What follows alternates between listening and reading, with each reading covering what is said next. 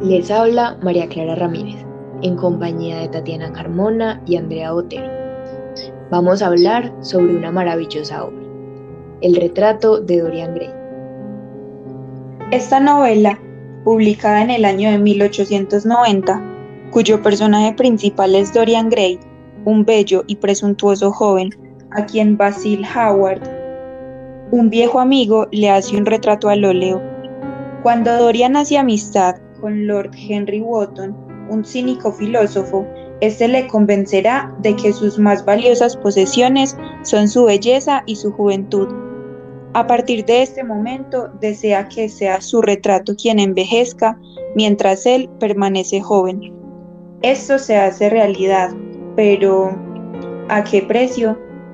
Esta controversial novela fue obra de Oscar Wilde, quien fue un escritor, poeta y dramaturgo de origen irlandés. Wilde es considerado uno de los dramaturgos más destacados del Londres victoriano tardío. Además, fue una celebridad de la época debido a su gran ingenio. Hoy en día es recordado por sus epigramas, sus obras de teatro y su única novela, El retrato de Dorian Gray, y la tragedia de su encarcelamiento, seguida de su, de su muerte muy prematura.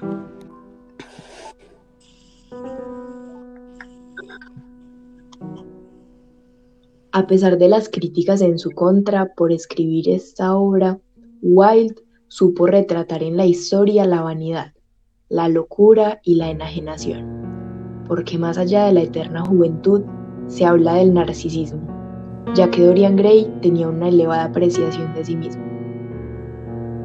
Se tratan además otros aspectos como la arrogancia, la vanidad, la degradación de la moral, y se retrata claramente la corrupción del alma de Dorian Gray.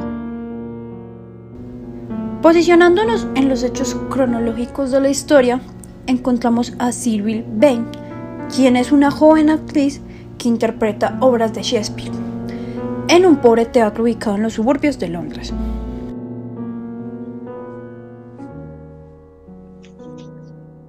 Dorian queda perdidamente enamorado y le propone matrimonio a la joven chica. Sin embargo, una noche fue a ver una de sus interpretaciones, acompañado por un par de amigos, y se decepciona enormemente. Es en ese momento cuando descubre que lo único que le gustaba era su forma de actuar. Ante su incapacidad de interpretar bien las obras, Gray rechaza a la joven y se rehúsa a casarse con ella. Al volver a su casa, descubre que, ha cambiado la expresión en el rostro de su retrato, con lo cual se concluye que su deseo se ha cumplido. Por el rechazo de Dorian, Sybil decide terminar con su vida tomando ácido prúsico. Y cuando Dorian Gray se entera, oculta el retrato que su amigo Basil Hallward hizo para él.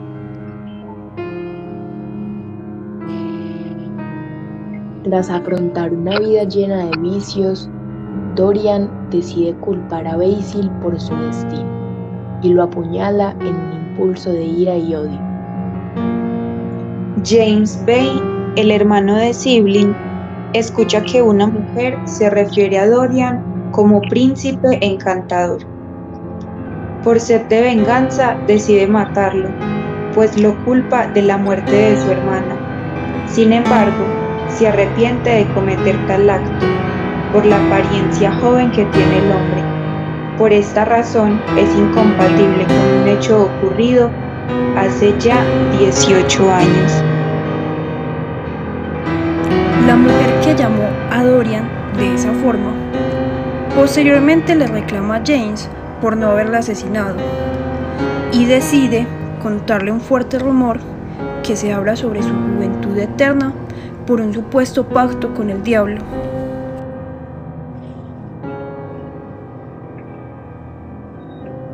Dorian comenta a Lord Henry la decisión de enmendar su camino.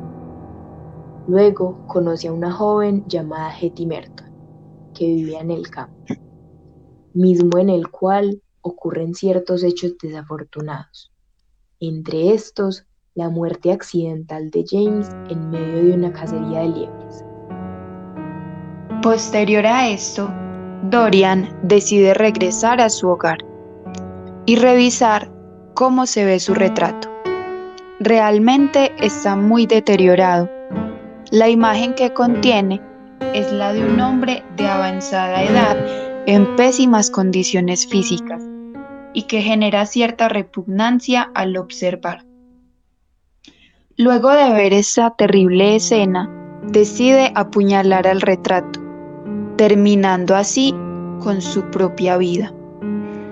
Fue encontrado tirado al lado del retrato, con la misma apariencia degradante que tenía antes. En cambio, la pintura tenía la misma lucidez de hace 20 años.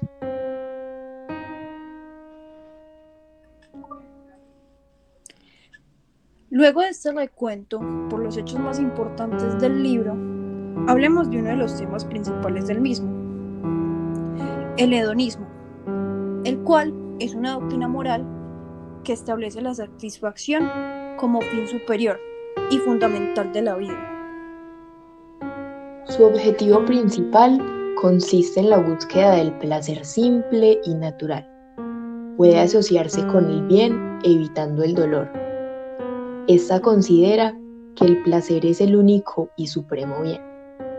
Ahora Tati, cuéntanos qué acciones o hechos concretos son un vívido ejemplo del hedonismo.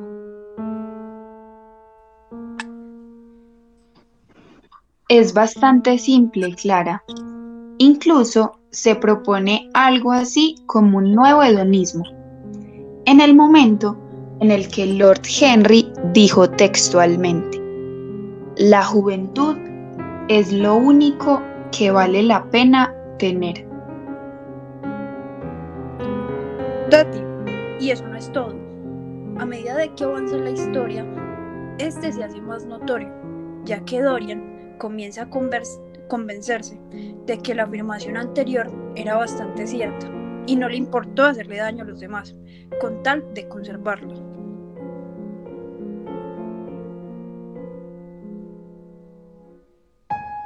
El autor buscaba también dejar una profunda reflexión en torno a que cada uno de nosotros tenemos en nosotros mismos un cielo y un infierno.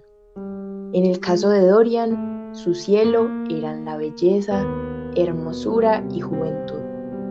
Por el contrario, su infierno se refiere a las acciones que cometía. Esto es completamente cierto ya que sus acciones no eran más que hipocresía pura. No le importaba nada ni nadie. Él solo pensaba en su juventud eterna.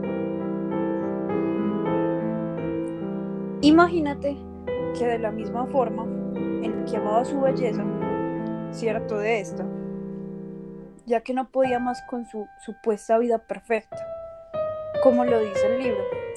Era la belleza lo que lo había destrozado, la belleza y la juventud que había rogado conservar. La reflexión que nos deja esta historia describe la manera en cómo emprender acciones que lleguen a sus límites o extremos negativos hará que nuestra propia vanidad y ego nos destruya, nos deshaga, nos rompa, nos mate.